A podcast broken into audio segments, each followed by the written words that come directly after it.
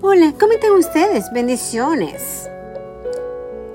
Hoy de verdad que me siento súper contenta, gracias a Dios, por el cada día que me da para vivir. Cada mañana que nos levantamos y vemos la luz de nuevo, es una bendición del cielo. Damos gracias al Señor por este momento, por estar aquí compartiendo con ustedes la hermosa palabra del Señor. Y gracias a Anchor por darme la oportunidad de estar aquí con ustedes. Es un privilegio estar aquí y me siento muy honrada. Gracias a Dios. El mensaje de hoy es qué dice el Señor acerca de la perseverancia y no desmayar. ¿Usted tiene el concepto? Bueno, y si no lo tiene, pues yo le voy a leer un capítulo de y un versículo de Ageo. Ageo 2.9. De que la gloria postrera de esta casa será mayor que la primera. Dice el Señor de los ejércitos. Y en este lugar daré paz, declara el Señor de los ejércitos. Ese es Ageo 2.9. ¿Se da cuenta cómo el Señor dice que lo que viene después es mejor que lo que estamos pasando? Pues tenemos que perseverar hasta el final.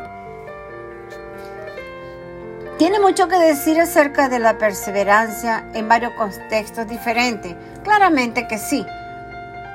Las escrituras nos enseñan que aquellos que vencen y perseveran en la fe heredarán la vida eterna.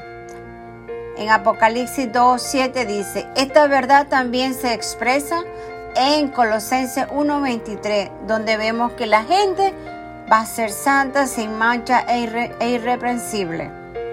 Si en verdad permanecen fundados y firmes en la fe y sin moverse de, de la esperanza del Evangelio, hay dos opiniones muy diferentes sobre el tema, que los verdaderos cristianos se aparten de Dios o no perseveren, esto es coherente con el concepto de la salvación que coloca libre albedrío. Tenemos dos libre albedrío. Hay dos caminos que conducen, el bueno y el malo. Yo sé que en el malo no me va a ir bien, pero el bueno tengo bendiciones, pasamos procesos, claro que sí, pasamos nuestro desierto, nuestras pruebas de fuego, pero cuando nosotros perseveramos hasta el fin, hasta el final, logramos la batalla logramos la victoria. Y las bendiciones que Dios nos tiene al final de este camino.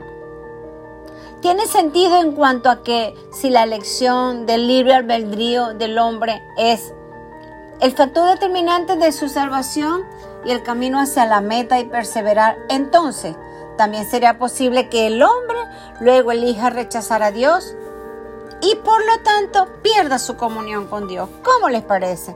¿Usted sería capaz de rechazar a Dios? Yo no soy capaz.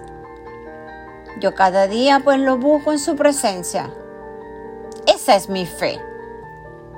Sin embargo, la Biblia, eh, la Biblia claramente enseña que nacemos de nuevo por medio del Espíritu Santo.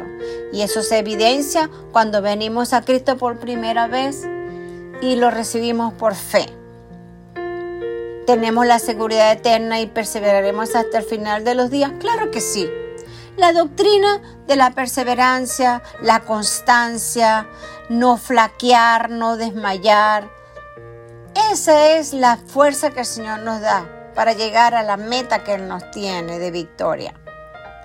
Y el comienzo de nosotros, una obra, Él la comienza y Él la termina y la perfecciona. Su palabra y yo la creo. Más allá de este contexto de la perseverancia, en lo que se refiere a la salvación, hay exhortaciones bíblicas para perseverar en la vida cristiana y el diario vivir. ¿Qué tal? Así lo dice en las epístolas Timoteo, él dice, ten cuidado de ti mismo, de la doctrina, persiste en ello, pues haciendo esto te salvarás a ti mismo y a los que te oyeren. ¿Qué tal? poderosa la palabra de nuestro Padre Celestial.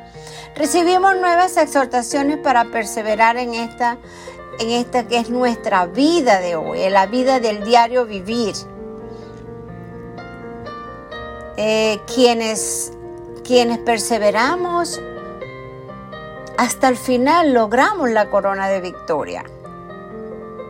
Y tenemos que ser hacedores de la palabra, no solamente oidores, aplicarlas a nuestra vida y luego llevarlas a otro. Así es como debe ser. Cuando perseveramos en la piedad, en las disciplinas espirituales, seremos, bendecidos en el simple acto de perseverar. Cuando más podamos perseverar en la vida, más Dios nos concederá sus bendiciones, los que nos, los que nos permitirá ser perseverando, ser perseverante hasta el final. El salmista nos recuerda que existe una gran recompensa por perseverar en la vida cristiana y guardamos los mandamientos de Dios y hay un gran galardón al final de nuestras almas la paz en nuestra mente, una clara conciencia y para el mundo un testimonio más elocuente, de las muchas palabras. ¡Wow! También el Señor nos exhorta a perseverar en las pruebas. Claro, es allí donde tenemos que ser más fuertes, perseverar, no desmayar. Porque quienes resistamos esa prueba, seremos bendecidos y recibiremos la corona de la vida, de la victoria, como yo la llamo que Dios ha prometido. Así como el verdadero creyente estará eternamente seguro en su salvación, su fe también perseverará en la aflicción, la enfermedad, la persecución, en las pruebas de la vida que le sucede a todos los creyentes. Si deseamos vivir vidas piadosas en Cristo, vamos a sufrir persecución, vamos a tener problemas, vamos a tener aflicciones. El Señor lo habla en su palabra, dice que en el mundo tendréis aflicciones. Pero Él venció al mundo, Él las quitó y nosotros fuimos hechas a imagen y semejanza. Entonces nosotros tenemos también que quitar todos esos obstáculos, todas esas montañas que nos impiden seguir adelante y seguir perseverando para lograr la corona de victoria que Dios nos tiene al final del camino con Él. En este día, ¿cuántos de ustedes quieren perseverar y no pueden porque no tienen fuerza? Pues yo lo invito que sí. Dios nos da la fuerza para perseverar. Dios nos da la fuerza para podernos quitar cosas que nos impiden las bendiciones de Él. Porque Mm, más allá de lo que Él puede hacer por nosotros, no lo puede hacer otra persona. Así que yo lo invito y lo exhorto que este día usted ponga y se recapacite con el Señor y póngase a cuenta con Él. Dios le bendiga. Amén.